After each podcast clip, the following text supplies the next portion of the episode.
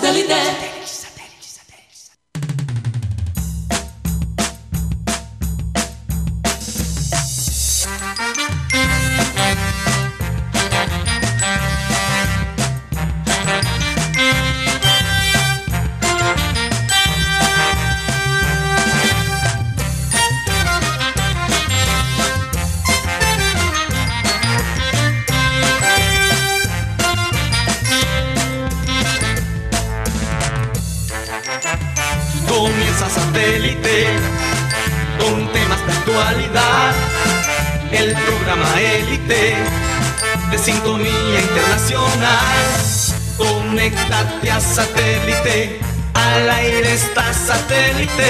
Satélite.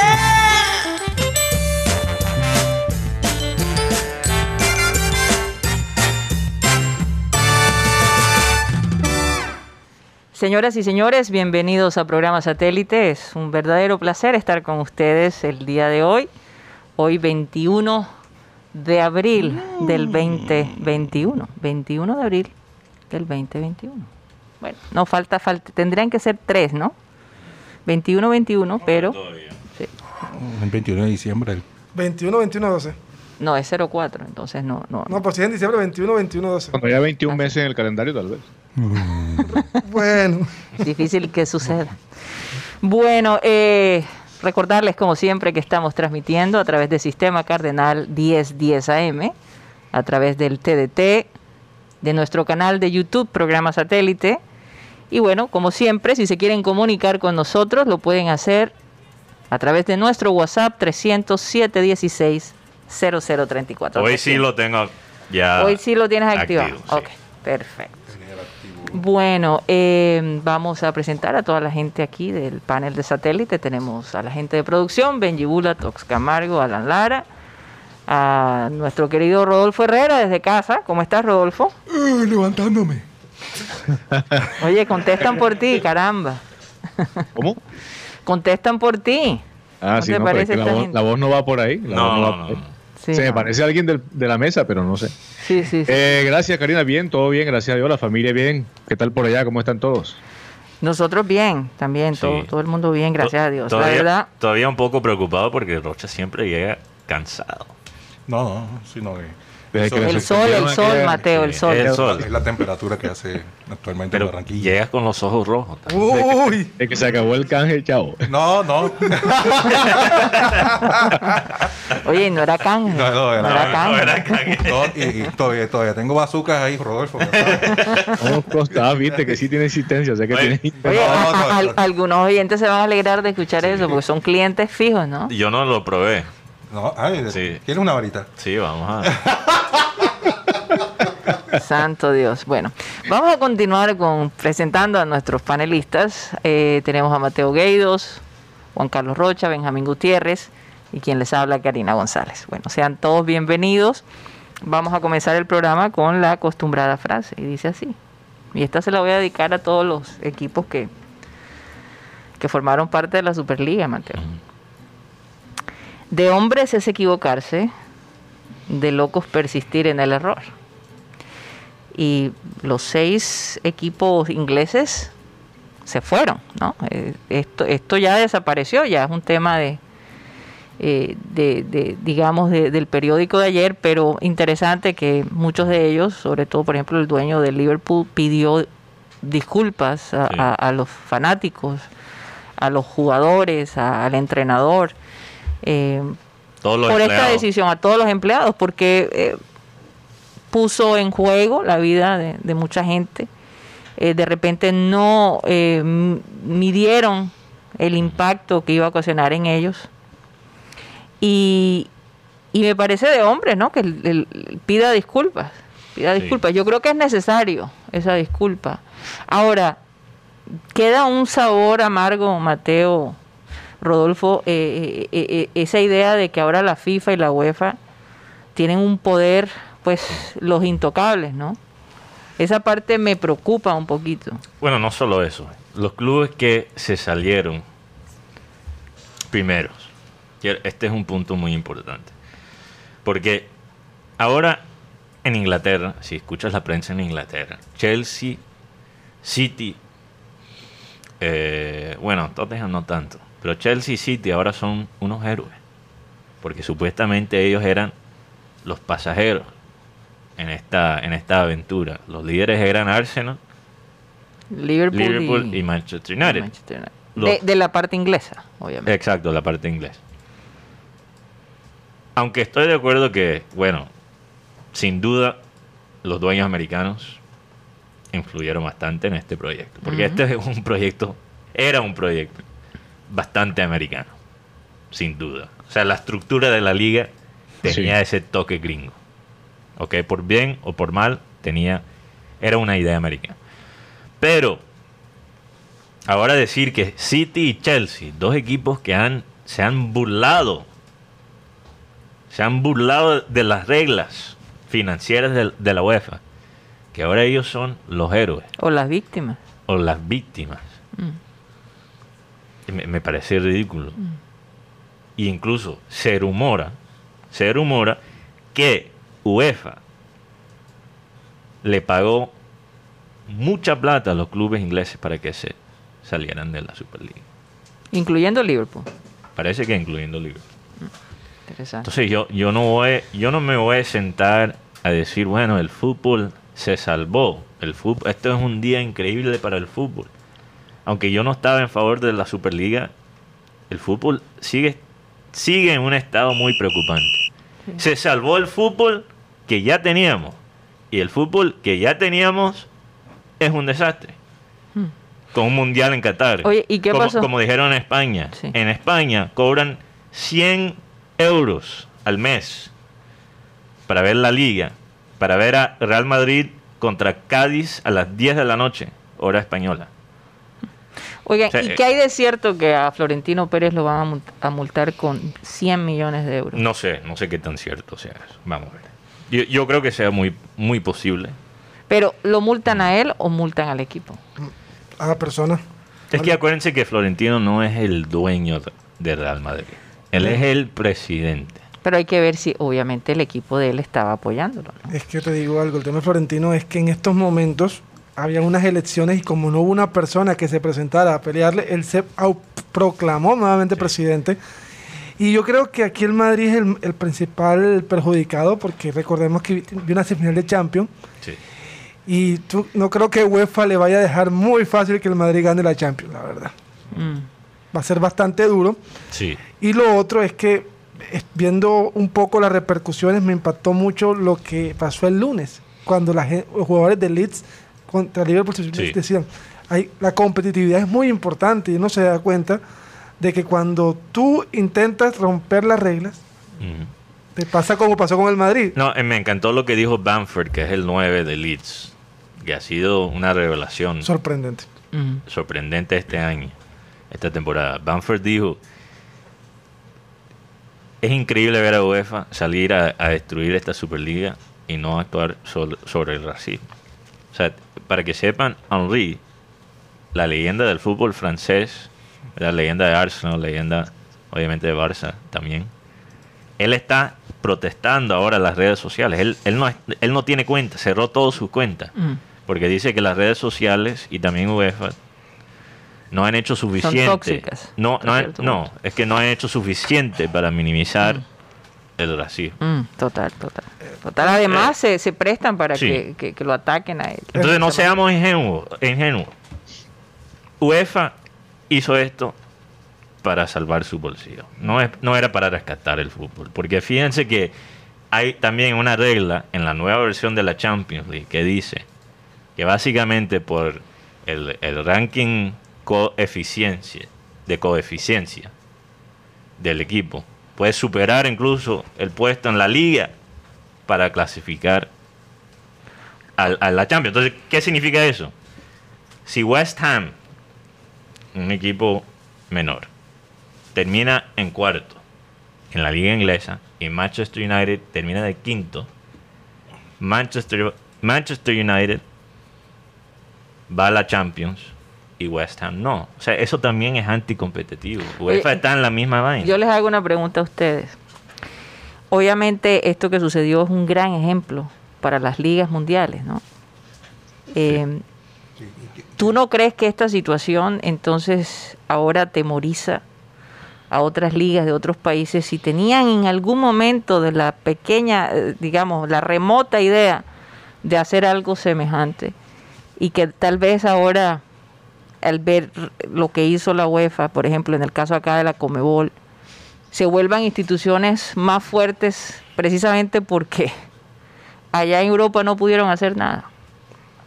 Yo, yo lo que creo, Karina, con, nuevamente con el saludo. Hola, Rodolfo. Es que, hola, Guti. Eh, es que el, hecho, el hecho marca algo. O sea, si uno se pone a mirar desde el punto de vista del, aficionado que desprevenidamente simplemente quiere ver fútbol de alto nivel, ¿cierto? Que quiere tener un PlayStation eh, real, no virtual, sino real, que pueda escoger, eh, digamos, equipos de élite en una competencia constante no solamente pues que, sea eh, eventualmente eh, con un calendario en el que hay unas, una fase en la cual quedan los equipos chicos en el camino. Y ateniéndome a lo que decía Mateo, a que, a que esta idea es esencialmente gringa, ¿cierto? En, lo que tiene que ver con la búsqueda de un espectáculo mucho más atractivo. Eh, lo, lo, cierto es que estos equipos tal vez se escudan nuevamente bajo, se arropan obligatoriamente bajo el manto de la UEFA y de la FIFA porque no hay más para dónde coger. Pero yo creo, me atrevería a pensar que el día que aparezca una, pongámosle otro nombre, en vez de la UEFA, pongámosle Unión, eh, eh, Unión de Clubes, Unión Mundial de Clubes, una vaina así. Eh, algunos podrían tirar para allá, porque es que acá el asunto esencialmente es de plata. Y algunos les dirían, no, pero es que ustedes van a ser desafectados de la UEFA y no van a poder competir en el Mundial. Y dicen, no me importa, yo tengo una entidad independiente que va a estar a la par de la FIFA y de la UEFA.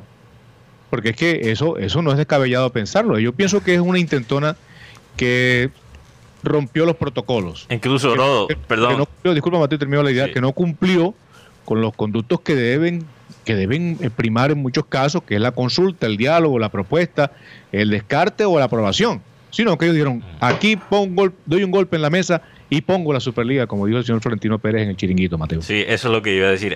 Lo que tú acabas de decir es básicamente lo que dijo Florentino, porque Florentino le preguntaron, porque le mostraron los videos del presidente de UEFA hablando, diciendo que iban a vetar los jugadores a jugar al, Mundial. Esto no va a pasar. ¿Y tú sabes lo que dijo Florentino Pérez? Eso no va a pasar. No, podemos hacer nuestro propio Mundial. No es descabellado. No, es descabellado. No es descabellado. O sea, ¿Tú, sabes, Mateo, que en el boxeo originalmente existió la Asociación Mundial de Boxeo. Claro. La AMB. Después existió el Consejo Mundial de Boxeo. CMB. Después apareció la Federación Internacional de Boxeo. La FIT. Después vino la Organización eh, Mundial de Boxeo. O sea, fueron buscando una vocal distinta para cada entidad y hoy día, bueno, eh, yo pienso que el boxeo se se degeneró tanto precisamente por esa multiplicidad de entidades pero el día que aparezca una entidad paralela a la FIFA con un poderío, obviamente incipiente, de forma incipiente va a ser, digamos, menor que el de la FIFA, pero en la medida en que digan, oye, me ven acá, Juventus, tú estás en la FIFA, yo te ofrezco no sé cuántos millones de euros al año para que te vengas conmigo. Y la FIFA te dice, bueno, pero es que si, si tú te vas para allá, tus jugadores no podrán jugar en el Mundial. Y dice, no importa. Acá la UEFA, por decir algo, la UEFA tiene un Mundial y también es atractivo. Y lo hace cada dos años. Mm. Porque los gringos Pero entonces, entonces ustedes me responden. Mi, pregunta era, ¿esto va a incidir de pronto en, apagar cualquier fueguito que se estaba de pronto...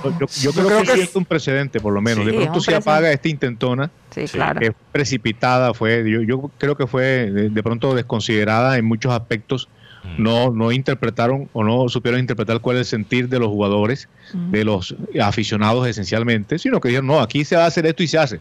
Pero si de pronto hacen un proyecto con una promoción, con, con una negociación. Con un acuerdo mutuo. De pronto hubiera pasado algo distinto, ¿no? No, no, es del momento. Yo creo que en el, yo creo que si esto se hace después de la Champions que se realiza. un momento inoportuno. y también en, en, la mitad de una pandemia. No, mitad de pandemia y lo otro. Y esto lo vuelvo, lo vuelvo a retraer como y sin aficionados yendo a los estadios. Florentino Pérez, subir al chiringuito, terminó de matar la Superliga, porque la verdad el estilo sobrado que tú le ves, además te encuentras algo muy importante Y es que no pensaron en el público. O aparentemente sí, pero no pensaron la reacción que tenía el público, por lo menos Yo- en yo Inglaterra. no estoy yo te- completamente de pero yo te digo una Guti. cosa, porque cuando este señor Henry, el dueño de Liverpool, habló, Sí, dijo John Henry. que John Henry, que es el verdad, nombre más gringo que he escuchado Sí, en mi vida, sí, por sí. cierto. John Henry. él, él, él ignoró Mm. un poquito la cultura del fanático europeo. Sí. Eh, eh, y, y tuvo que disculparse contra los fanáticos y básicamente Mm. prometer Sí. que los iba a tener más en cuenta y que iba a hacer lo posible por ganar su confianza de Yo- nuevo. sí, sí. Yo, Entonces- yo, yo creo que, bueno, y también hablando como un americano, colombo americano, pero americano, Barranquillero americano. exacto, que se interesó en el fútbol europeo. Una de las cosas atractivas del fútbol europeo es que no es como los, el- los deportes americanos. Eso es lo que me interesó. Sí. Entonces, quitar esa marca, quitar esa manera de hacer las cosas, yo creo que hubiese hecho mucho daño. o sea, Ahora- tú ahora, sentiste que los, que los gringos básicamente querían colonizar Pero- el fútbol europeo. Pero la, la razón, la gente también tiene que entender el punto de vista, porque no es solo un complot gringo. O sea, también los dueños de, de Real Madrid son españoles. Los dueños de eh, Atlético Madrid, Madrid son españoles. Los dueños de Juventus son italianos. ¿ok? Tampoco fue un complot americano. La gente tiene que entender. Hasta que- árabe. ¿Tú sabes por qué los equipos de fútbol americano tienen un valor de 2 billones de dólares? ¿Tú sabes por qué? por el mercado. No solo el mercado. Si fuera por mercado, imagínate, Barça tendría mucho más valor que un equipo de fútbol americano. Porque ¿quién, aquí en Colombia, ¿Quién gusta, ¿quién eh? te puede decir un equipo de fútbol americano ahí aquí en la calle? No. Pero Barça, Messi, mucho más fanático que el fútbol americano. La razón que el fútbol americano, los equipos tienen un valor de 2 billones, es porque están garantizado la plata de la televisión. Están Claro. garantizado esa plata. Y eso es lo, es lo que está O buscando. sea, tienen garantizado. Exacto. Ciertos derechos a la plata de la televisión. Lo que no estás garantizado si eres un club tratando de clasificar todos los años para la Champions League. Porque si te, si te quedas fuera de los cuatro, por ejemplo en la liga inglesa, no vas a recibir ese dinero. Entonces, por eso los clubes se metieron en este plan. Ahora, para mí, un error de Florentino en, el- en la entrevista del el chiringuito. Fue una entrevista. El chiringuito, Yo- mejor yo no eso no fue una entrevista. fue un, No, no, yo- yo- un no. pasadía. No, no estoy completamente de acuerdo. Pero, pero, obviamente fueron suaves con él. Pero tampoco fue una rueda de prensa. O sea, yo, no, yo- tampoco. No fue un pasadía. porque, porque sí le hicieron unas preguntas eh, suavizadas, pero difíciles. Incluso Florentino preguntó, ¿ya me puedo ir? El Ya se va, o ya sea, se va. eh, ya se va. ya uno se de va. los errores fue, por ejemplo, lo que dijo Florentino Mm. en el chiringuito, que el plan era básicamente de llevar los las personas jóvenes del tablet hacia el fútbol. No, es que la meta debería ser ver el fútbol en el tablet. Total. O sea, estos clubes se enviciaron con los derechos de televisión cuando el futuro es el streaming. Y ahí, ahí cometieron un error bastante grave. Le apostaron a la televisión cuando la televisión no es el futuro. No ni siquiera, ni siquiera se puede, se puede decir que ni siquiera realmente es la realidad de ahora mismo. Ya, ya, si tú analizas Y que los lo diga contratos- Hollywood. si el streaming no es No, importante ma- en ma- este no, momento. y, y ya los deportes, ya la Champions League lo está mostrando en Amazon. Mañana, Ya mañana el Junior pasará por Facebook. por Facebook. Imagínate. Por Facebook. Los derechos, Maravilla. si tú miras los contratos de televisión, van bajando. Y los contratos de streaming van, Van subiendo. O sea, ellos, ellos le apostaron a una vaina que Es ya. que, es que la parte digital sí. y las redes sociales cada vez tienen más poder. ¿no? Sí, y lo otro es el tema de que, por ejemplo, alguien preguntaba, pero si van a ser más grandes los equipos y los chicos más chicos, sí. Pero decía Florentino Pérez, va a ser un mecanismo de solidaridad. O sea, la Sí, pero tú sabes otro error que cometió Florentino. No dio detalles sobre esos supuestos pagos de solidaridad. No lo dio. no, no dio números. Pero ¿en qué momento? Si el hombre nada más pasó un, un día con, con- con esa historia. No, Y después todo se vino abajo. o sea, No, no, hubo no, pro- sé, hubo pero- ni, ni momentos para Pero- desarrollar pero- la idea. Pero eh, se nota que la vaina de los pagos de solidaridad Mm. era improvisada. No es que yo tengo entendido Fue que, una vaina que- que su, que su plan era Ah. que los equipos chicos ar- este, armen jugadores para ellos comprárselos y después decir, Mm. así te colaboro, comprándote jugadores. Ah. Entonces también eso fue matando y sobre todo que tocó el, tocó el, el nacionalismo de las personas. Bueno, vamos a hacer un cambio de frente porque yo creo que ya esto de la Superliga ya, ya No, murió. yo, y, yo estoy mamado del tema. y, y- y es que los periódicos bombardeando, los periódicos sí. ingleses, eso es una cosa impresionante. Porque les conviene. Sí. Les- allí, allí también Tela que cortar, más tela que cortar. los intereses de los, del canal, un Pero- canal en específico, Pero, que es Sky. pero, eh, finalmente, ¿quién, quién están en la, en la Superliga? ¿Quiénes quedaron? Porque Na- los italianos na- ya se fueron. Oficialmente solo hay tres: Juventus, Real Madrid y Barça. No, Juventus ya dijo que, que también chao. No, dijo, Juventus dijo que el proyecto se ha caído, pero lo único que no han anunciado su salida, de, bueno, por lo menos desde Por Dios. la última vez que chequeé. ¿Cuándo fue la última vez? Porque hace Barcelona Dos horas. no ha aceptado porque su, su, su asamblea no ha firmado si, si, si se mantiene o se va. Yo creo que se, eh, su- Bueno, vamos a hablar de Junior. vamos a hablar de Sí, Junior. vamos a hablar del pues. Junior. Voy- mañana Vamos a cambiar, por cierto, que fue lo que... Ajá. un tema de colofón, muchachos. Si si supieron los equipos, los equipos que estuvieron acá tocando la puerta a ver si los metían en el, en el viaje, ¿no? Cuenta. No. Acá en Sudamérica. Ah, verdad. Sí. Ah. Es- Tienes una marca- bomba, eso Rodo. marca el interés que pueden tener los equipos poderosos en el mundo. O sea, crear una liga de élite no es, no es una idea descabellada. O sea, a mí me parece que a mucha gente le, le parecería interesante. Porque sería como una liga de las estrellas o qué sé yo, o una, una serie mundial de fútbol, Sí. por, Sí. por usar una expresión gringa. Pero bueno, eh, ahí a- ayer veía eh, en la televisión que los quechacos estaban promoviendo a Nacional y América de acá de Colombia. Yo creo que en Colombia de pronto Nacional que es, campeón de Copa Libertadores. Bicampeón, Bicampeón. Sí. No, es que bicampeón se usa cuando son torneos seguidos, se supone, ¿no? Sí, se Dos veces campeón. Se supone. Oye, alguien me decía ayer, ¿por qué el Junior no se concentra en los títulos internacionales y se olvida, se olvida un poco de, de la liga de acá de Colombia y se enfoca más hacia, hacia un título Lo internacional? que pasa es que aquí se conforman con, Por Harlan. Con los de aquí. Con los de, o sea, Pero, pero, pero no solo eso, Roger, porque también es el sistema nefasto del fútbol colombiano que hay que ganar la liga para, Para estar- poder. para poder entrar, o sea, garan- para poder entrar garantizado. para Exacto. poder entrar, para poder mantener Ese es el problema. Entonces, o sea, una cosa no puede estar sin la otra. Y lo que funciona en la liga colombiana no funciona en la Copa Libertadores, eso todos lo Oye, saben. oye, por cierto, eh, tengo entendido que los árbitros todos van a ser europeos sí, en la. Copa Libertadores. sí. Mm, no.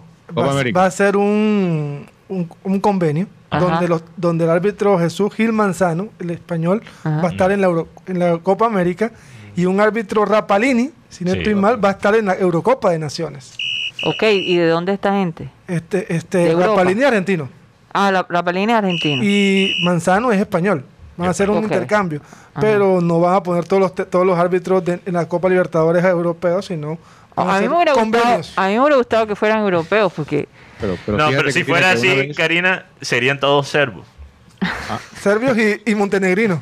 A, a- a Ay. Colombia una vez le pitó Pierluigi Colina, que en su momento fue calificado el mejor árbitro del mundo. ah, Le pitó un partido Colombia-Uruguay y meter más la mano no pudo. Ah. Totalmente me acuerdo. creo que fue, creo que fue Guti, no sé si, si me equivoco, bajo la dirección técnica de Reinaldo Rueda. Mm, Y esa dirección, arbi- eh, dirección arbitral le negó una pena máxima a Colombia. fue, Eh, no fue a- Pacho. a- creo que autorizó un gol en, en una jugada discutida Ajá. y le dio el, el chance a Uruguay de, de ir al Mundial. Pacho Maturana en el 2002. bueno, porque es que los italianos y los uruguayos Oye, aquí una se sienten más pregunta. uruguayos, están más con los uruguayos que los colombianos. Oye, oye, una pregunta para, para. Dos preguntas. Ok. ok. De, sí, de nuestro oyente Henry Torres. Pre- preparan. Hoy no comí en huevo perico, hoy no. No, no, Hoy no no. te empericaste. nada de- eh, estos son bombas serias. Ajá. ¿Ok? Primera pregunta. Para, para. Dice, ¿Cuál es, lo, ¿Cuál es lo último de Jason Guzmán? ¿Viene o no para el Junior? Lo, último- lo último que sé es que lo- eh, es un capricho del señor Fuachar. Un capricho. Sí, yo sé que lo quiere. Así como quiere él. Sí, o sea, lo- ¿Qué tal Alexis García? Eh, eh, pero, pero. Mourinho criollo.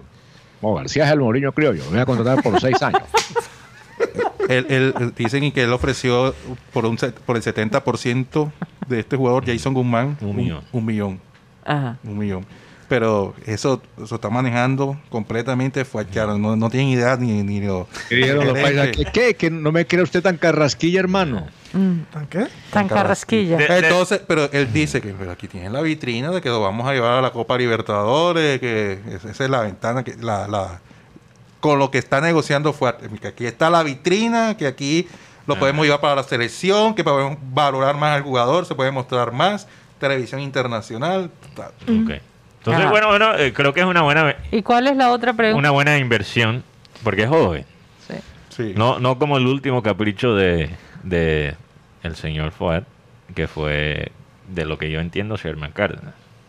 Eso fue como el último capricho. Lo que pasa es De que, lo que yo entiendo. lo que pasa es que fue más por el manejador. Ok. Eh, segunda pregunta. Ay, mamá. Ay. ¿Qué se ha definido con Teo? Voy a llamar Por ahí he escuchado el nombre Al Nazar. No sé, eso es lo que se estaba manejado hace rato, lo de Eso ya es viejo. Sí, sí. Ese es lo que el Ramón que Díaz, que es el técnico de ese equipo, que aquí, Sí. lo, aquí lo manifestamos, que lo quiere. Es más, yo les dije, esa oferta es buenísima. Por ahí dicen que Teo siempre aplica la misma. ¿Que ¿Cuál es la que, que aplica la misma? Que cuando se está acabando el campeonato, Sí. empieza a sonar, que está- me está Sí. buscando. Me quiero- me quiero ir, me están ofreciendo están- esto. están ofreciendo- y siempre arregla el hombre bien. Sí. Muy bien. Pero será que este Y año le va vez- pero esta vez yo no creo que vaya a arreglar muy bien, porque el, Quizás bien, pero no muy bien. quizás igual, O igual. o igual, pero lo que están ofreciendo allá es bastante bien. O sea, que, lo pone a tambalear. Pero, a pero tú, tú crees que esa oferta, Yo, yo no Es me real. imagino a Teo allá en ¿Sea el? Medio Oriente. Sea real. tú crees que es real? Sí, sí es real. Sí es real. Sí es real. Tan real como Real Madrid. Sí, es- sí real. No, no, sí es real porque ahí está Ramón Díaz. Y Ramón Díaz lo quiere y él no se va a ir. Ah, Ramón Díaz está en Al Nassr. en- en el Ahí está la conexión. Esa es la conexión. Mm. O sea, no, no es porque, porque van a que así que, que ofrecer el vaso para ver si de pronto lo venden. No, es que lo quiere el técnico. Ay, pero aquí en Barranquilla hay, hay kibes buenos también. No, y aparte, Hay comida árabe muy chévere. y adicionalmente el billete, es lo que le gusta a Teo. Porque Teo sabe negociar. Sí, pero, pero eh, ya ese tipo de decisiones, yo imagino que también la familia tiene mucho que ver. Sí, pero el Teo Y tiene no que. es fácil en una pandemia irse al Medio Oriente. O sea, No, pero él a veces, a veces el dinero no lo es todo. Sí, no, es No, pero de pronto todo. que, ese ya es la pensión. No es fácil todo ese lujo, estar en una casa grande, que te atiendan por Y- todo. Y, ahora, ahora ya te hago una pregunta. Mm. Ya se va a acabar el contrato de y si, y si Teo hace una pataleta ya en un partido, los del Medio Oriente no se van a aguantar esa vaina. Mientras que, no sea, mientras que no sea Qatar. No pataleta, sino que, que miércoles, le baje la caña, le diga, oh. le diga de una manera equivocada a un jugador. Sí, bueno. ¿Tú, renovarías, son- tú le renovarías el contrato a Mera, a Germán Mera. Yo no. ¿Tú, Mateo? ¿Por qué? ¿Cuántos años tiene Mera? No, no sé. Este se, le como va, 30, se ¿verdad? le va a acabar el contrato ahora, en este mes, en junio. No, es que me ha bajado mucho su producción, su rendimiento. No es el jugador seguro que llegó al Junior. Mm. Mm. Eh, es, digamos, inseguro cuando, cuando hace la individual. Se equivoca constantemente en, en tocar la pelota, al tocar la pelota, al salir con el balón. No hace unos despejes Sí. o sea, que sean certeros. O sea, todas las propiedades que tenía Germán Mera y por las cuales llegó al Junior se ven, no, no voy a decir que las perdió, pero sí su rendimiento se ha visto muy deteriorado, especialmente por las lesiones que tuvo. Ahora, con, lo- con los- recuperación, con- con los zagueros puede ocurrir que ellos pasan por un periodo donde todo les cuesta trabajo, todo está descuadrado y después se recupera. entiendo eso, pero si tú me preguntas, ¿le renovaría el contrato? Y diría no. En, cam- en cambio, yo lo, pu- yo, yo lo renovaría y le pondría un, defe- un defensa de seguridad que lo acompañe. Ah, o sea, Porque tú dos mi- jugadores, uno, uno para que lo acompañe. Sí, porque, no sería, mi- porque no sería mientras, él, mientras Sí. él estuvo con Rafa Pérez fue, la- fue muy seguro. Yo, No, yo pero creo- es que la inseguridad de Mera no, no nace por su compañero, es por su propia capacidad, su respuesta individual. es, Pero que- de es que- pronto- es que mira, para mí. Pero bueno, la pregunta era, ¿lo Sí. contratarían o no? pero- Exacto, yo digo que Creo no. que sí. Para, para mí es un poquito Rodolfo complicado. Porque no. yo, yo creo que muchas veces no puedes basar eh, un defensor central sin también hablar de su compañero. Y para mí lo que más funciona es cuando tienes uno tranquilo y uno loco. Y lo que pasa es que con Dita y Mera tenemos ahí dos que son un poquito erráticos. Mm. Sí. Entonces no Entonces- Con Rosero, O sea, tiene que haber un Roche y un Guti. Bueno, pero ¿Quién es el, quién es Pero- el pero yo- gráfico? fíjense creo- que ustedes han hablado y cambiado. yo creo Las que- posiciones son diferentes. Yo pero creo que no. ¿Sabes qué? Creo que ustedes han dicho que Borja, si Borja no está con Teo, si Borja no está No. con otro, no, no, No da. funciona. Sí. Si- teniendo el talento. no. Sí, no, eso no es una. Entonces, no es para desvalorar el talento de Borja, pero. es distinto, Karina, porque Sí. Borja, Borja es un definidor, requiere Sí. que lo alimenten, Sí. requiere que lo surtan en cualquier equipo al que vaya. Sí. Pero a mí que no me vengan con el cuento de que un defensa rinde porque tengo un compañero al lado y, y sin ese compañero no rindió. O sea, el, el fútbol el fútbol es colectivo, pero esencialmente es individual.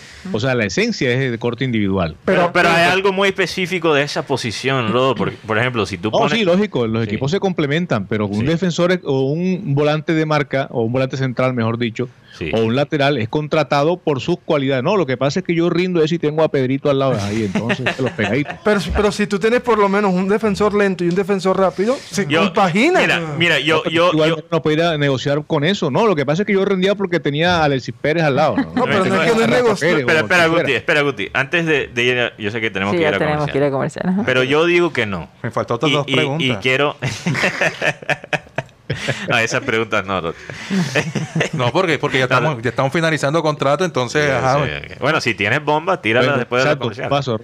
Pero, pero, pero yo digo que no. Y no por mera. ¿ok? Yo creo que necesitamos a alguien que complementa un poquito más a Dita. Porque Dita es un mejor. Si estamos hablando de los jugadores como bienes. O sea, que rinde más, Dita. Dita, no, no, bienes, o sea, bienes como algo que. Una, Como una de valor, de valor, valor. de O valor, sea, de valor. Dita es joven. Mm. Y Dita en tres años se puede vender. O sea, hay- dinero. le, conviene a Junior invertir en Dita. Entonces yo creo que hay que conseguir a alguien que funciona mejor con Dita. Por eso no renuevo a Mera. No por él mismo, sino por... Yo mantengo un, hombre de experiencia como Mera, de verdad. Y Y- y- Me hubieran dicho- y- si hubieran preguntado hace tres años, en el 2018, si yo le renovaba contrato a Piedradita, decía sí. Pero Y hoy no. digo que no. hoy no. así el fútbol también es de momento. Pero ¿por qué ¿no? lo preguntas? Sí, sí, es verdad, es de momento. Rocha, No, lo que, eh, y, y el otro. ¿ya se dijo que no se le va a renovar o todavía no se no, sabe? no, no, Ah, todavía no, no se sabe. El tema es que, y Edwin C3, mira que Edwin C3 salió de la, con- del grupo de concentrados. Mm. Y todo porque el técnico le dijo que, que no lo llevaba porque no le estaba rindiendo, no le estaba brindando lo que, con lo que él le pide. El tema es que Edwin C3 y Mera son manejados por el mismo representante, que es Portera, Mm. eh, el hijo del médico de- del, del América. Portela. Sí, eh, el, a tanto a Mera y a, y a C3 se, la- se finalizan contrato ahora en, en junio. Que vayan para la América igual. Hay un infiltrado en esta producción y hoy públicamente se destapó porque retuiteó un tweet de América. Yo lo vi. no, y, si- si- si- y- y hay otra. Oye, Oigan. estás quedando como mera. ¿eh? hay otra. Y, No, y está solo, además. y, y este, y, y- y adicionalmente, este representante maneja a Daniel Giraldo. Daniel Giraldo, que es un mediocampista que actualmente está en Santa Fe. Eh, y, él le gustaría estar ac- acá en Barranquilla, porque le llama mucho la atención ser dirigido por un hombre de bastante experiencia, de bastante recorrido en el fútbol, no como técnico, sino bastante recorrido en el fútbol, como ha sido Amaranto Perea. Y como dijo Viera, el que no le gusta el Junior. No, no, no. Ese fue ¿Qué fue Mera. Ese fue Mera. Ah, fue Mera. Mera dijo, el que no cree que se baja del barco. Que se baje del barco. Pero Viera también dijo algo, ¿no? No, no sé qué dijo. No, Viera, Viera. Les dijo fue, planeamos algo, no demos ni cinco minutos al, al equipo contrario. Eso Así me es. gusta, Ah, eso bueno, me gusta. Está bien. Vamos a dejar esa frase allí y nos vamos a un corte comercial. Ya regresamos. Junior, Junior.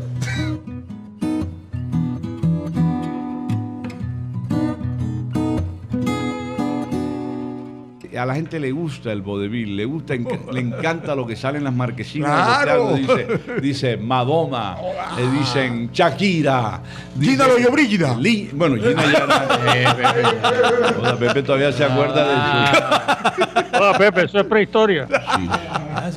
Todavía se acuerda de Doña Manuela. Bueno, A ver, a ver, hay un jugador que tiene Gina una... Loyo Brígida, era la, era, eh, todos los llanteros Vamos a en Barranquilla tenían la imagen de Gina y Sofía Loren. los carteles, a ver. Sí, claro. Eran las dueñas de los Una navajita y los No, cortaban. y el Bueno, yo no la conozco. la- ya, ya las llanterías casi, eso, eso, esas llanterías ya se acabaron porque ahora, No. ahora pues, la, la gente usa mucho el, el sellomático y Sí, pero todavía hay algunas, todavía quedan. pero el llantero tenía siempre la Virgen del Carmen y una vieja en cuera. Sí. Eh, y Una de chica miércoles. De las, de las que yo me vi. De la- bueno, ya últimamente era la chica miércoles. Sí, pero en esa época eran Sofía Loren y Gina. Loyobrida. Yo no conocía a la señora Y mexicana Tongolele. Don Golele. Yo no, no- nunca había visto a la señora Gina bien bonita. Ay, que si era, Porque si era bonita. Ponla Obvio, y el sí. cuerpazo ese. Muestre, muestre. Ponle, ponla Vamos a así poner en esta paños aquí. menores para que tú veas ra, ra, ra. quién era Gina Loyobrida para los jóvenes. Oh, ¿ah? ah. Y Brigíbardo. Bueno, pero Uribardo ya no tenía tanta. tanta... Porque que la- las mujeres ahora no dejan nada para la imaginación. Sí, sí, sí, esas sí, tangas tan. eh, Óyeme, a propósito de Tongolele, Tongolele, yo no sabía, Tongolele no es mexicana, no era mexicana. Tongolele era norteamericana, hija de un norteamericano, de un mexicano con una norteamericana. Y ella se llamaba Yolanda Inés, Yolanda Ivonne Montes, Farrington. Farrington. Sí, era, era. Oye, ya te veo, Pepe. ya, ya, ya caí en cuenta por dónde va la jugada. A los llanteros. Don quiere. mira, eh. Lleva un llantero en tu Ya corazón. Lleva en llantero.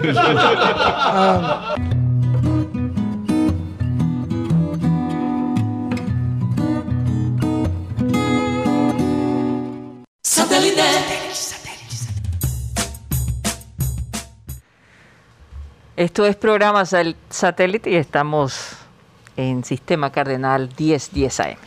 Bueno, adelante Rocha con el churrasquito. A esta hora, hora de almuerzo, hora de comida, hora de siesta, para que antes de irse a, a dormir, que pruebe una sopa de costilla con arroz. Antes de dormir una sopa de costilla. Como para que se despierte. Despiértate, levántate. Pero Mira que no- ya se no hace a las 10 tarde. de la noche. Más como a las 7, ¿no? Es que depende si tú eras dieta, estás tomando otra otra, que hay bien una sopita de costilla. Eso sí. Un consomé, un consomé. Pero con este toque de queda. Oye, Bueno, sí, pero sí, si estás en increíble tu ver casa- el silencio absoluto Mm. después de, digamos, 7 de la tarde, 7 de la noche. No, y que ya a las Un 8. silencio es una cosa ya a las 8 de la noche parecen las 12 de la noche. Sí. Es Sí. increíble. Increíble, Medianoche. increíble. Exactamente. Sí, ay. No, incluso todavía más silencioso que a las 12 de la noche. Porque a las 12 siempre hay algo también. Hay- siempre hay alguien ahí haciendo desperdiciando, Es como, como un, un pueblo fantasma, Sí, sí. literalmente. Ya, ya, ya. Sí, uno se- eh, la película, la- la- esas películas de, de suspenso y de- a veces de terror que tanto vimos de Hollywood, yo creo que uno sin darse cuenta la está, la está viviendo. Sí. Sí, más o Fíjate, menos. fíjate, Karina, y, y lo quiero pues simplemente reseñar porque conocía al personaje.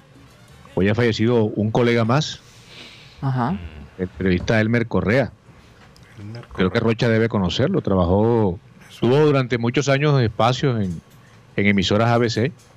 Me Y bueno, un luchador de estas mil batallas que nos toca lidiar a nosotros los periodistas, ¿no? Sí. No sé si ustedes tuvieron la oportunidad de ver el artículo que publicó eh, un columnista en el diario El País Ajá. sobre este tema del periodismo y, en- y concretamente el periodismo deportivo.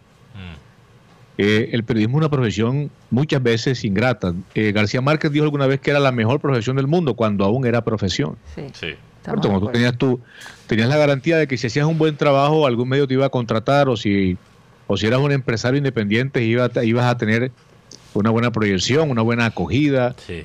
ibas a, a tener eh, receptividad de parte de los anunciantes y tal. Pero esto se ha venido muy a menos. Son épocas muy difíciles. Y Elmer Correa fue uno de esos eh, Quijotes, porque hay que enfrentarse con unos molinos de viento impresionantes. Lamentablemente ha perdido la lucha con el COVID. Ha muerto en, en Cincelejo, en Sucre. Y es de verdad que otra, otra pérdida más. Hombre. Ya se ha ido, por ejemplo, se fue Willy Pérez, Sí. ¿cierto? Y otros, otros varios colegas que también han fallecido en esta, en esta pandemia tan atroz, que no tiene, Atroz. No, no, no. no tiene freno. Esto, esto de la marcha sigue, la- las muertes. Yo no sé, dicen que esta, esta ola ha sido menos fuerte que la pasada, pero yo veo que ahora mueren 68, Pero, 65. no, pero sí ha sido, de repente, eh, eh, el contagio, al- algo estaban diciendo que eh, esta nueva ola se ha llevado más, más personas que la primera. Mm. sea, la- Sí. la- O sea, es mucho más contundente es- Sí. es- y, y la gente se va mucho más rápido. No es tan prolongada la cosa. Sí, es cierto, es cierto. Antes duraban dos meses, ahora Sí. pues, No, ahora- es cuestión de días. Sí, es cuestión de días. Y sabes que, eh, bueno, vamos a terminar el churrasquito y les tengo una información precisamente eh, de unos expertos en, en, lo- en- en coágulos y, y muy interesante, precisamente con el COVID. Adelante, Rocha, vamos a terminar Eh, ahí. Sí, como, he terminado, Rocha, discúlpame, la verdad que me atravesé. no, entonces Yo como, como- eh, vamos a acompañar con una pechuga gratinada. Una atravesada. un poquito difícil ahora. o un Sí. lomo fino. eh, Hombre, mientras se pueda, aproveche y coma. Así ¿De es, verdad? hacer, hacer el churrasquito, calle 69C con carrera 32, o en la plazoleta del centro comercial Villa Carolina, o en el centro comercial Portal del Prado, o también puede hacer sus pedidos a través de la plataforma de Rappi o al número 34430 o 302-263-4810. A saber el churrasquito que se come sabrosito y se y, se, y además se pasa sabrosito. Yo le iba a, a- a comentar adicionalmente. Antier en la clínica de General del Norte hubo, ahí en la clínica, nada más en la clínica, hubo 45 muertos. Solo en esa clínica. Solo en la Clínica General del Norte. Adicionalmente, en las. en- ¿Cómo, cómo podemos decir? En los cementerios, lo- donde creman la gente. Sí, los Ah, cementerios. En los cementerios. La funeraria. Funeraria. En las funerarias. eh, pa- en las funerarias. Se me salió lo corroncho. En las funerarias. eh, en los hornos. Están metiendo dos, perso- dos cadáveres por Al horno. mismo tiempo. Al mismo tiempo. A raíz de tanto De tanta demanda. de tanto muerto que, que- que está. Adicionalmente, Fuerte. aquí no se puede, por lo menos la persona que Dios lo permita. disculpa, disculpa que me entrometo otra vez. O sea, que ¿cómo hacen para diferenciar las cenizas? No, es, es que te iba a decir. Wow. U- ustedes no saben, es que esto lo sé porque eh, Las dividen, o sea que se las mezclan. o sea, o sea, personales. tienen, tienen, eh, cenizas de otro muerto. Se han mezclado las. Se han mezclado las cenizas. Adicionalmente, a- tú no puedes escoger clínica. Es donde hay un Sí, cupo. donde haya donde un cupo. donde haya un Es donde haya un cupo. Aquí el médico que murió recientemente por COVID en Cartagena fue, un- fue una clínica, no fue una clínica de, de esas de, De lujo. de lujo, no, fue una que encontraron por allá en el sur de la ciudad de Cartagena. Y así es que el tema es tan complicado que eh, hoy estaba hablando con una persona muy cercana a la salud que trabaja en el medio y, y me dio las cifras. Y yo dije, mira, pues, no son las cifras que yo, que yo manejo, por lo menos que las que dan. No, no, es que aquí las cosas Están tapadas. están tapa- eh, y adicionalmente, las cosas están en estado crítico y la gente no se cuida. La gente se tiene que cuidar. La gente cree que esto es un paseo. Miren, eh, vamos. de- terminaste con el churrasquito, ¿verdad? Sí, sí, sí. Quedé como pendiente, ¿no? De- y nos disculpan los del churrasquito. Sí, sí. Pero vamos a saludar rápidamente a la gente. El tiempo corre, es increíble. Mira, Ya son las queda- 2 y 15. Sí. Sí, un saludo a, a todos los oyentes que están aquí bastante atentos eh, en la espera por el partido de Junior eh, mañana, que ojalá que sea un... Nos, Un vamos, a- nos vamos a trasnochar. Nos vamos tras noche. ¿A qué Sí, hora es? A las 9 de la noche. Imagínate. Sí, porque. ¿A qué hora te acuestas, Rocha? No, porque me estoy acostando a las 8. No tan temprano, No Rocha. lo creo. Hombre. 8 de la mañana, Rocha. bueno, con el toque de queda, obviamente. sí, porque ya, ya, ya, ya. Mira, Ahora- el aspecto Lleva- recreativo se ve que está bien. Yo iba a decir que ahora la malicia son a las 6. Pero La malicia es a las 6 de la mañana. Ahora no es a las... por eso te digo, lo- la- las salidas eh, de, de- de lo que llaman eh, las citas románticas tienen que ser en la mañana. Sí, con el desayuno. Sí, así es. Con el huevo en perico. Ah, Eh, un saludo a todos los oyentes que están bastante atentos por el tema del Junior. Obviamente juega mañana contra Santa Fe. Eh, un saludo para Cejotín, que dice, Cejotín. así dice el usuario en YouTube, que dice, ¿qué opinen sobre el grupo que le tocó a Junior? Está difícil, fácil, intermedio. Quiero escuchar su opinión No, al respecto. está difícil. Está bien. Contratar a, a Tom Cruise, porque parece misión imposible. Oh, oh, estoy de acuerdo contigo. No, no diría que imposible. Pero a veces el Junior Yo tiene dije una parece, suerte. parece. Parece. No, que sea, parece misión imposible. Sí. No, no, yo, yo creo que a Fluminense le pueden hacer daño. Yo no digo que no esté asustado de Fluminense, porque sí lo estoy. Es que a mí no me Pero- preocupan tanto los rivales de Junior, me preocupa Junior.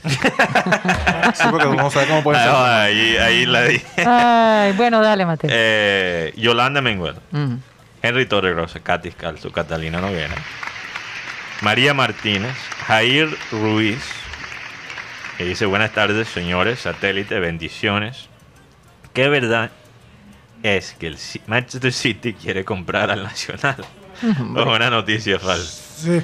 Eso me parece una noticia pero falsa. no, no es, no- como tal no es compra. Pero sí, Ah. quiere, sí quiere hacerlo en parte de los que ellos tienen como bien en Sudamérica. Ok. Oye, Barcelona, Guayaquil City. Y hace parte del entorno de Manchester City. Es más, el ¿Y presidente tú nuevo. pensaste que era una broma, Mateo? El, pre- Sé el el broma. presidente nuevo del, Mm. del- del equipo nacional va a ser parte del grupo del City Group. Bueno, City no tiene el mejor récord en términos de ganar trofeos continentales. Entonces, que compran al- al Nacional. Sí, yo pienso también, pero Que Ajá, lo compran, que lo compran. Vamos. También un saludo, saludo a Dino Silva, eh, Víctor Roa, Frank Rivera, Milton Zambrano, Ernesto Martínez, Cristóbal Rivero, mejor dicho, los mismos de siempre, los que están fiel con nosotros, Enrique Martínez, Rebeca La Osa. También un saludo a Rodolfo Zuluaga, eh, que dice que mañana Junior gana 2 a 0 y, a- y el domingo le clavamos 4. Oye, No pero hay que Se ser agresivos con el resultado. que No lo creímos debe la ser vez que pasada. este Rodolfo sabe algo que no sabemos. estadios diferentes. no, no, es que, O es sea, que- si es empleado de Conmebol o, o de que- la DIMAG. es que el partido del domingo va a tener algo adicional. El partido va a ser a las 3 y 30 de la El tarde. sol, el sol. Pleno ¿Y ¿Qué sol. tanto le va a afectar al Junior? Eso No, es verdad. Último, Hombre, último estamos comentario. acostumbrados a eso. También No. un saludo a Joan Nieto, pero también quiero saludar a Jorge Noguera Mendoza que dice que unos comentarios muy interesantes. Por Dice, cierto, Joan Mm. perdió a su tío. Murió. Verdad. No puede ser. Sí, bueno, sí, nuestro más Nuestro sentido. más sentido pésame, ya se lo hice saber. Eh, un abrazo para ti y oraciones para tu familia, Joan.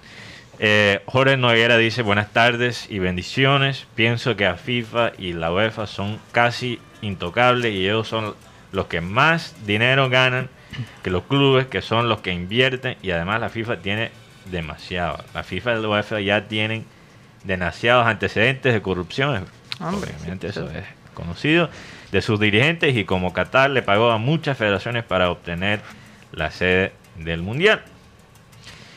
Y como son benévolos con equipos que violan la- las reglas de inversión económicas permitidas como PSG y el City. Exacto. Lo que realmente los que salieron ganar- ganando son clubes como Chelsea, City y PSG. Porque Así es. ahora tienen vía libre Sí, para gastar todo ese dinero que tienen en su le dieron un buen, un buen billetico.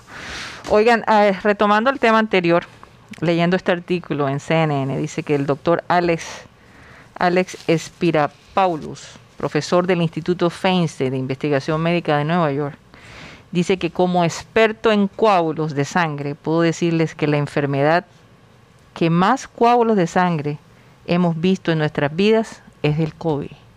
Él lleva 15 años investigando esto y dice que nunca había visto estos niveles de coágulos de sangre. Entonces, eh, eh, ellos aquí, incluso eh, eh, un comité, el Comité Asesor sobre Prácticas de Inmunización, que es la CDC, se reunió la semana pasada para discutir el tema y decidir qué pacientes, qué personas deberían recibir, por ejemplo, la vacuna de Johnson Johnson. Entonces ya se está, eh, se está analizando que antes de tomar una vacuna se chequee el paciente a ver cuál es su capacidad, ¿no? Cómo está su, su salud y así evitar este tipo de accidentes, que son muchos, son millones de personas sufriendo de esto. Entonces, eh, eh, yo creo, eh, y ellos dicen, vacunarse contra el COVID-19 puede prevenirlos por completo al evitar la infección en primer lugar. Dice, es más, es más fácil o es casi igual que una persona muera porque le cae un rayo que una persona muera a través de una vacuna por un- una cuestión de coágulo en la sangre. Esas son las mismas, digamos, posibilidades. Entonces él sugiere es mejor vacunarse para prevenir la infección. Pero si te ha pegado un rayo, quizás lo pienses dos veces. Pero hay que ver cuál es la- su historia médica. Entonces Claro, es sí, sí, importante eso es importante. que si usted se va a vacunar, chequee su, su salud, cómo está, cómo están sus plaquetas, que es un- uno de los factores importantes, si están muy bajas. Entonces, eh, eh, fíjense, esto es serio, esto de verdad es serio. Una de las enfermedades que produce, que ha producido, de acuerdo a la historia de este médico que lleva más de 15 años estudiándolo, el que más ha producido coágulos en la sangre. Interesante. Así de complicada es la cosa. Es por eso que muchos médicos sugieren que cuando usted tiene COVID se tome la aspirina Sí. para diluir la sangre y evitar coágulos. Es que los coágulos no solo salen en el corazón, señores. Pulmones, riñones, todas partes. Todo. Entonces es eh, bastante complicado. Ahí se los dejo para que examinen y piensen a conciencia si todavía están lidiando con que se vacunan o no se vacunan. Mm. Bueno, vamos a hacer un cambio de frente porque hay algo muy interesante. Sí. Alguien, alguien eh, en Instagram, Sí, bueno, no voy a dar muchos detalles. Pero, pero alguien básicamente. alguien que queremos mucho, por cierto. Y es, y es la razón que, que estoy respondiendo Sí. al comentario, porque es alguien que queremos mucho. Entonces vale la pena analizarlo. Eh, alguien dijo que pareciera que nosotros le estamos deseando el mal al Junior. Esto lo dijo después del eh, partido, la victoria contra Bolívar, Ujú. donde fuimos críticos. No salimos de ese partido como muchos, muy convencidos Ujú. de este Junior, especialmente considerando el grupo que nos toca. Entonces, yo, yo creo que vale la pena explicarle a la gente las razones, por lo menos lo que yo he visto. Yo soy nuevo en esto. Y, obviamente Rocha, Guti, Rodo, ustedes me pueden corregir. Pero las razones que yo he visto de por qué la gente criti- critica al Junior. Una de las razones que yo he notado es porque no saben no saben más nada que criticar. O sea, eso es lo que vende. Notan los números cuando el junior está mal y cuando el junior está bien Bajan. y calculan que le va bien cuando el junior está, está mal. Y hay personas atrás de la escena, periodistas aquí local, que celebran cuando el junior pierde porque saben que el próximo día pueden dar machete. Y eso lo digo sin juicio, porque la, la gente tiene que comer. Eso no, no estoy- es un análisis, una- cosa que he notado. Lo otro es que, bueno, hay personas que también reconozcan que el junior es una herramienta política de una fuerza política. Entonces, si van en contra de esa política, saben que a dañar esta herramienta, dañan esa fuerza política. También hay gente que está esperando el cheque que nunca llega de los dueños. Y por eso se pone a criticar en frente de una cámara, en frente de un micrófono. Porque espera, hey, ¿dónde está mi-?" Es, es- es sutilmente decir, hey, ¿dónde está mi cheque? ¿Dónde está mi check? Y a veces eso funciona. Ahora, Ahora, lo último es criticar, y yo creo que puedo hablar por todos aquí. Estoy muy, tengo mucha confianza que puedo hablar por todos aquí. Es criticar porque realmente queremos ver una mejoría. Porque queremos, porque queremos lo mejor para el junior. Fíjense que cuando nadie daba un peso por no, no, Amaral. no, cuando todos querían la cabeza de Amaranto, ¿verdad? Incluso hasta Rodo, que era quizás el más crítico de Amaranto, nunca pidió la cabeza de Amaranto. Nunca pidió, ¿verdad? Que Julio despidiera a Amaranto. Lo hicimos, o sea, sin, sin exagerar, sin machete, sin, Sin emoción. emoción. No, no, con emoción, Sí. porque es, es imposible. La no emoción tener es- la emoción, pero, Sí. pero tratando de analizar lo más Sí. objetivo posible. Entonces no puede ser que alguien nos diga, yo creo, que alguien nos diga que nosotros estamos deseando, deseándole mal al Junior por tener unas preocupaciones. Ahora, yo sí estoy de acuerdo con Mera en el sentido que, ok, cuando juega Junior, uno como hincha debe creer que es posible, porque Sí. si no, ¿para qué ver el partido? Si Sí, tú no exacto. crees, ¿para qué ver el partido? Bájate del barco. No, y hay mucha gente que no lo ve realmente. pero nosotros se supone que aunque estamos aquí en Barranquilla, y obviamente se presume que hay cierta tendencia en favor al Junior, que estamos tratando de analizar la, la cosa objetivamente. ¿verdad? Entonces yo no acepto esa crítica. No, No, sé y- qué, y- qué piensa la gente aquí en el PAN.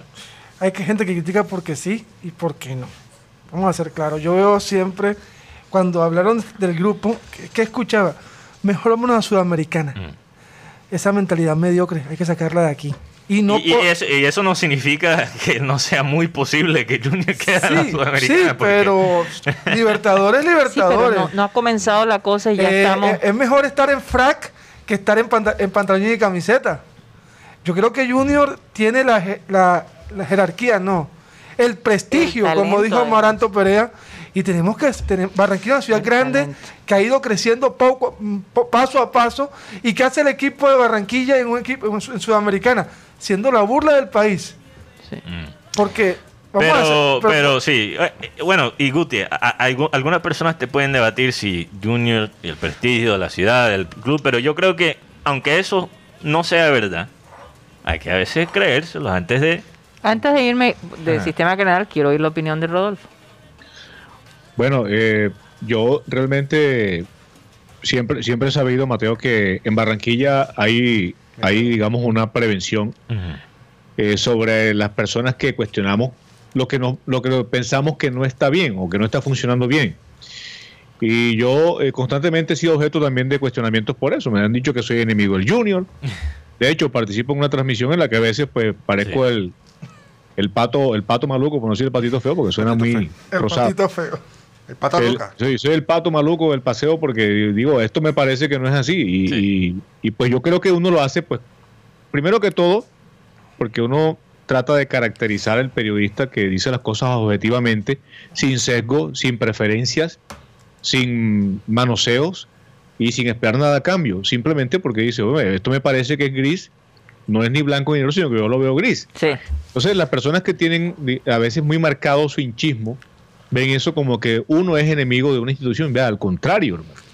Si a uno cuando, cuando Junior está en la pomada, cuando Junior está jugando bien y está consiguiendo resultados, a uno, a uno se le favorece la actividad. Sí. Claro. Yo, en contravía de lo que alguna vez me dijo un colega que me decía, no, yo a, a mí me conviene más cuando el equipo fracasa o juega mal o eliminan porque doy más garrote. A mí ese tipo de periodismo no me gusta. No me- Entonces, no, hay, personas que están prevenidas Por programa la mesa. y, y yo sí creo pues que pensar que, que el grupo de Copa Libertadores es muy difícil, es casi imposible, porque oye, me Rodo, ese nos tenemos que ir.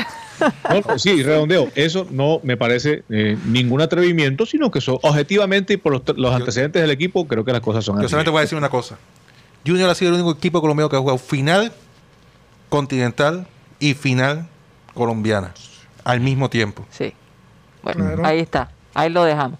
Nos vamos del sistema cardenal. Muchísimas gracias por haber estado con nosotros. Recuerden que estamos de 1 y 30 a 2 y 30 de la tarde aquí en la 10 10 AM. Muchísimas gracias y síganos al Clean Clean Digital en nuestro programa satélite a través del canal de YouTube. Satellite.